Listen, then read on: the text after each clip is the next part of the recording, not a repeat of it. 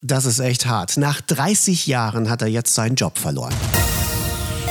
Fufis Film und Fernsehen in Serie und es ist wirklich aus und vorbei. RTL hat am Wochenende das letzte Formel-1-Rennen übertragen und damit ist auch Kai Ebel zum letzten Mal in der Boxengasse unterwegs gewesen.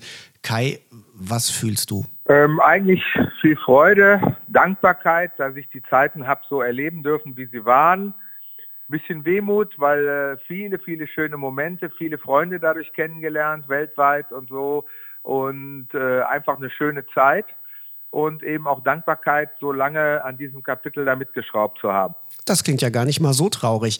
Was bleibt dir denn persönlich im Kopf aus diesen 30 Jahren Formel 1 bei RTL? Ja, einmal natürlich diese, diese äh, äh, Schockmomente wie äh, Tod von Ratzenberger und Senna, als wir das erste Mal die Live-Kamera im Einsatz hatten das sowas bleibt natürlich hängen, weil du freust dich auf eine Party, kommst aber äh, äh, im, im, Endeffekt an die Front und machst Frontberichterstattung. Ähm, dann die positiven Momente, die äh, aus deutschen Weltmeisterschaften bestehen, aus persönlichen Erfolgen, wie das zum Beispiel ein Bernie Ecclestone mich oben aufs Podium gestellt hat und hat gesagt, mach mal die Siegerinterviews für die ganze Welt. Da hast du statt einem Millionenpublikum plötzlich ein Milliardenpublikum. Das, da sind wir dann beim Wort Stolz. Das macht einen wirklich stolz. Ne? Und, und macht eben auch einen Riesenspaß und das ist auch, glaube ich, äh, schwer zu übertreffen, weil A, gibt es die Dinger nicht mehr und, und B, wo erreichst du nochmal so viele Leute? Du hast ja wirklich Stars ohne Ende getroffen in diesen 30 Jahren. Welche Persönlichkeiten, Promis sind dir da so besonders in Erinnerung geblieben? Speziell unsere ganzen deutschen Helden, das war natürlich immer äh, überragend. Ne? Ähm, und dann Bernie Ecclestone war so eine Figur. Also ich bin einfach auch dankbar, dass ich so tolle Persönlichkeiten habe kennenlernen dürfen im Laufe meiner Karriere. Und da gehört nun mal ein, ein, ein Bernie Ecclestone dazu. Ich habe mal gezählt, also ich habe im äh, äh, also mehr als zehn Milliardäre auch persönlich kennenlernen dürfen. Und das ist ja auch ein ganz eigener Menschenschlag, von dem man viel lernen kann. Dann einen, einen Menschen wie Michael Schumacher kennenzulernen, wie der aus dem Nichts so ein Imperium aufbaut, so einen großartigen Erfolg hat. Ähm, da kann man einfach viel von lernen. Dann wie man äh, auf der ganzen Welt Freunde gewinnt, aller möglichen Nationalitäten. Äh, das sind einfach so die Dinge, wo ich sage, das sind die positiven Dinge und die negativen, äh, äh, da bin ich dann immer äh, äh schnell von weggeblieben und habe dann immer auch gesehen, dass, äh, naja, diese ganzen, äh, äh, ähm, mit denen haben wir natürlich auch zu tun gehabt, mit, mit, mit Betrügern, Aufschneidern, Lügnern, Komplexoiden, Egoisten, die nur an sich denken und, und, und, und wirklich nur, nur ihre eigene Geschichte sehen da habe ich auch gedacht, äh, versuch wenigstens nicht so zu sein wie die. Und wenn du, wenn du Menschen nicht ändern kannst, dann änder deine Denkweise dem gegenüber. Also das sind mehr so die, die, die Gedanken, die ich da mitnehme. Die sind so ein bisschen, das ist ja fast schon philosophischer Natur. Ja, das stimmt. Ähm, lass mal die Zeit noch ein bisschen zurückdrehen. Also gegen Ende war das mit den Interviews ja alles ziemlich geordnet, aber so in den Anfängen der Formel 1 bei RTL gerade, da war es ja eher so, dass du durch, durch Menschenmengen kämpfen musstest, um beispielsweise zu Schumi zu kommen, oder? Ja, am Anfang war es tatsächlich so, dass man sich mehr durchkämpfen musste und mehr durchwursteln musste. Ähm, das, das war tatsächlich so. Aber da bin ich auch dankbar für, weil auch da habe ich eine Menge gelernt, nämlich sich durchzusetzen. Obwohl das habe ich eh aus dem Boxsport. Mein Trainer hat auch immer gesagt, gutes Pferd drängt sich immer an die Krippe.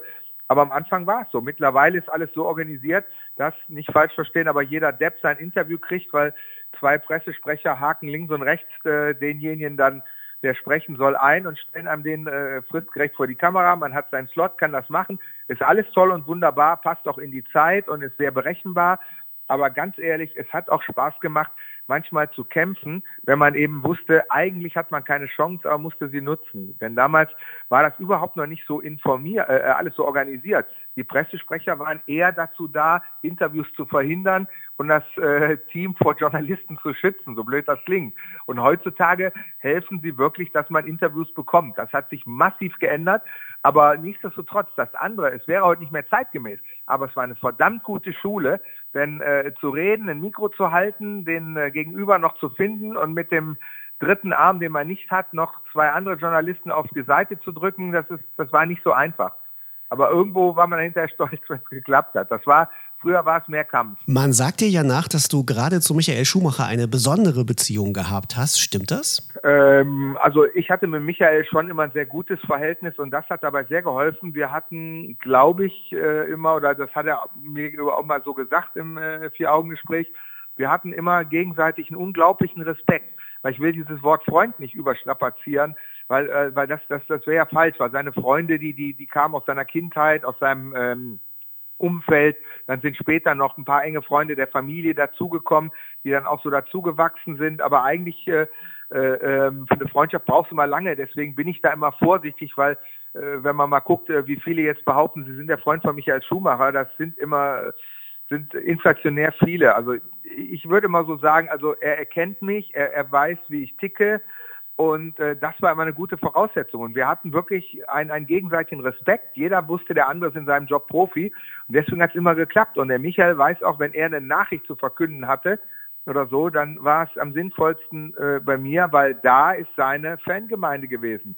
Er ist Deutscher, in Deutschland aufgewachsen, hatte hier seine Fanbase und da konnte er seine Message loswerden. Nicht umsonst hat er mir mal eins der wichtigsten Exklusivinterviews überhaupt gegeben, nämlich in Monza ähm, in der Startaufstellung. Ich hatte meine Fragen beendet und gesagt, danke Michael. Und dann klopft er mir auf die Schulter, sagte, Entschuldigung, aber ich bin noch nicht fertig. Ich sage, oh, was gibt's denn noch? Sagt er, ja, ich habe immer versprochen, wenn es soweit ist, dann sage ich das mal. Denn Corinna und ich, wir erwarten Nachwuchs. Und da war sie gerade mit äh, Gina Maria schwanger. Und ja, das hat er dann weltexklusiv bei uns verkündet. Und das ist natürlich ein Hammer, weil das sind sonst immer Dinger gewesen, da denkt jeder, ja, das ist Wahrscheinlich steht es erst in der Bild oder taucht woanders auf oder in irgendeinem Newsportal. Nee, bei mir in der Startaufstellung. Und er hat auch, das habe ich im Nachhinein erfahren, ganz bewusst mit seinem Team vorher entschieden, pass mal auf, äh, wir haben die Exklusiv-Dings, äh, wo wollen wir es denn machen? Dann hat er gesagt, ich möchte es in der Startaufstellung kurz vor Rennen beim Kai machen. Da habe ich mich natürlich sehr gefreut, ne? ist ja klar. Und jetzt ist die nächste Generation am Start.